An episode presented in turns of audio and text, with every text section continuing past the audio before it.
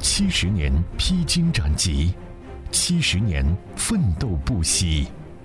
二零一九年是新中国成立七十周年，传承改革，开创开放。七十年，祖国峥嵘岁月步履不停。七十年，浙江大地焕新岁月如歌。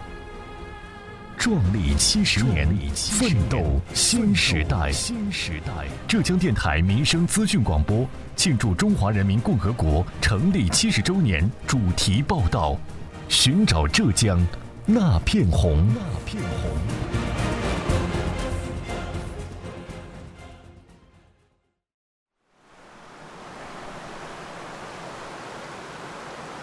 听众朋友们，大家好，我是子文。伴着悦耳的溪水声，初次来到衢州市开化县和田乡柴家村，记者就被村口那顺着山势由高到低依次排列的养鱼池吸引住了目光。一池池清水，几条大块头的清水鱼，村口宽阔的党建活动广场和村民们一张张热情的笑脸，这一切都给初次前来采访的记者留下了深刻的印象。和田乡是红色革命老区。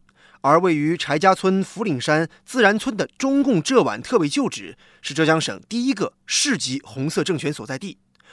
中共浙皖特委曾经领导了三省七县边界的地下游击战争，方志敏、关英等一批革命先辈在和田留下了战斗的足迹。走进旧址，开化县和田乡的工作人员于胜南带着我们的记者一起走进了那段红旗飘飘的革命年代。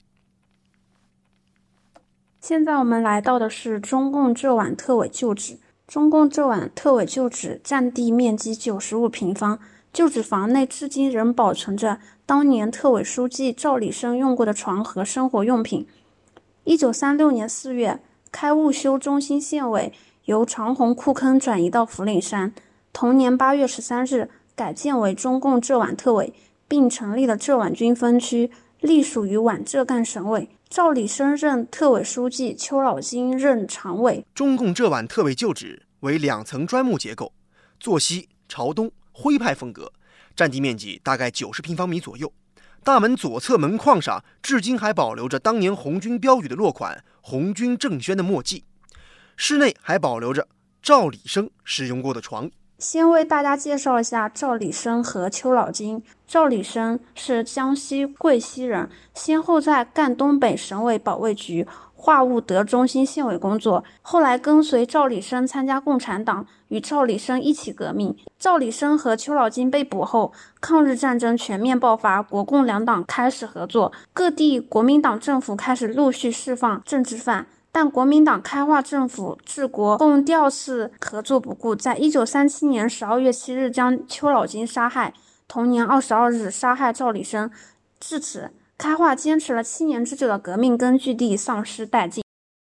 回望过去，土地革命战争和解放战争期间，和田人民和许多革命同志在中共浙皖特委、开化县委、县苏维埃政府的领导下，怀着打倒土豪劣绅、推翻国民党反动统治。解放全中国的决心，与敌人顽强斗争，抛头颅、洒热血，英勇杀敌，坚贞不屈。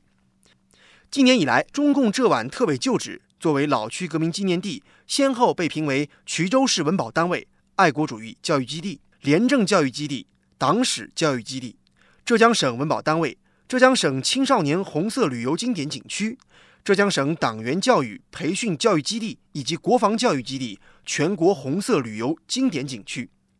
采访当天，记者有幸见到了村中一位有名的老寿星，他的家庭是不折不扣的红色家庭，家族中多人都曾参军入伍，保家卫国。就是您婆婆有五个儿子，哎，有三个儿子都当了红军。哎，这我家的第四，我家里的丈夫是第四，老四，哎。最大的吧，二十五岁就死了，把他抓去吧，到头哥哥挂到开化城门去的嘞。那个时候呢，共产党那个缺乏枪炮，像那些东西没有武器的。老人家的名字叫做林翠娥，今年老婆婆已经九十一岁的高龄了。她告诉记者，自己的婆婆有五个儿子，自己的丈夫是四儿子，而丈夫的大哥为了革命事业，在很年轻的时候就献出了宝贵的生命。在说起自己的丈夫江光银曾经参加过抗日战争时，林翠娥老婆婆在腼腆中透露着骄傲和自豪。这是我丈夫了，哎，抗日的，抗日的他是，他大概是十八岁出去的，二十九岁的回来。回来回来以后，哎你嫁给他的。哎，是的，二十九是二十九岁嘛，你嫁给他的时候知道他是抗日英雄吧？知道的。那觉得嫁给他是一件很光荣的事。采访当天，记者和老人家聊了很久。老人家从自己年轻时候的艰苦岁月说到现在的衣食住行，从过去自己家中的亲人参加革命的斗争故事，再说到现如今自己儿孙现在的工作和生活。听着老人家的讲述，再看着村中如今的新变化、新气象，着实令人振奋不已，也让记者对小村未来的发展充满了信心和期待。有关衢州市开化县和田乡柴家村的故事，我们稍后继续。七十年，祖国峥嵘岁月步履不停；七十年，浙江大地焕新，岁月如歌。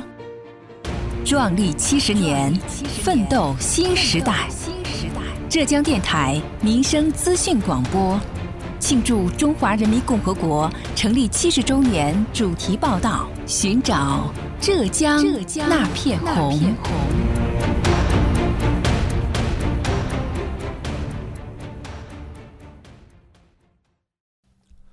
为了铭记历史，也为了更好地向每一位远道而来的游客讲述当地的红色故事，当地新建了中共浙皖特委纪念馆。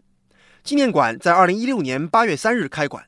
纪念馆以更加丰富的历史文物、更加详实的文史资料、更加多样的表现方法，生动地记载和展示了土地革命时期浙西革命根据地的斗争历史。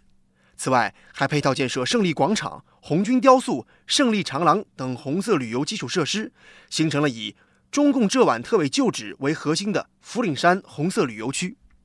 依托着村中的红色资源，村子的发展如今蒸蒸日上。而聊起村中近年来的旅游产业的发展情况，村主任汪坤元说：“游客多了是最直观的体现。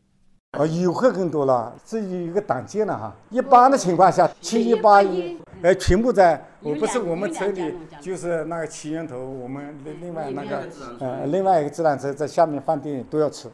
而在和田乡副乡长洪永芳看来，小小的村落有着太多太多可以传承的历史文化精髓了。我们和田现在是秉承的是红色传承跟绿色发展，这个是两两条路。有两句话叫做“鱼耕立生，书香传世”。首先一个，它是我们古法养鱼的传承村，就是古法养鱼是延续延续到现在已经是六百年，这个就是非常有一个特色的一个，叫坑塘养殖法。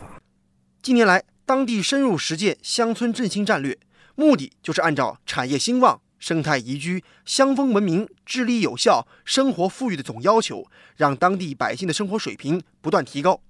而说到乡风文明的建设工作，在这一点上，和田乡副乡长洪永芳给我们的记者讲了一个小故事。就说我们这边柴家村的一个民风说非常好，等于是创业的那个谢建新，他每年。两次七十岁以上的老年人，外婆家的那边老年人，全部送，全部送温暖的。一年两次，中秋一次，过过年时候一般都是两次。而且他他是做皮鞋生意的嘛，每家每一个老人家的，就是说脚大小，他自己亲自去量的。开化县农业农村局的工作人员郑求红，多年来从事着巡村检查的工作，他几乎对开化当地每一个村子的情况都很了解。而说起柴家村，他向记者竖起了大拇指。因为每年的七一期间呢，全县的机关干部和党员要到这里接受传统教育。第二个呢，这里青山绿水啊，这个自然资源很丰富。再一个就是它这里有一个百味三十度啊，中央电视台也播过。柴家村是中国古法传统养鱼传承村，齐源头村的所在地，也是开化清水鱼古法养殖较为集中的地方。当然。也是中央电视台《北纬三十度中国行》探访清水渔村的拍摄地。今年以来，柴家村乡村休闲旅游发展日新月异，拥有民宿、农家乐十余家，开发了古法养鱼观赏点、北纬三十度公园、福岭山千塘峡谷漂流等景点十余处，有效壮大了乡村休闲旅游产业规模，提升旅游发展水平，是省市级农家乐特色村。采访当天。和田乡驻村干部徐天宝和我们的记者一路走一路聊。就在我们的采访即将接近尾声的时候，略显腼腆的他主动告诉记者，能不能让自己通过媒体邀请更多的游客来美丽的和田乡柴家村走一走、看一看。我们听听他是怎么说的吧。我们这里是开化县和田乡柴家村，我们这里有丰富的红色历史遗存，还有很多战斗英雄的故事。我们这里的美食也非常多，有一条六百多年历史的清水鱼。咱们这个村处在北纬三十度这么一个神奇的纬度上。所以说，这个纬度上的农副产品都会有很高的质量。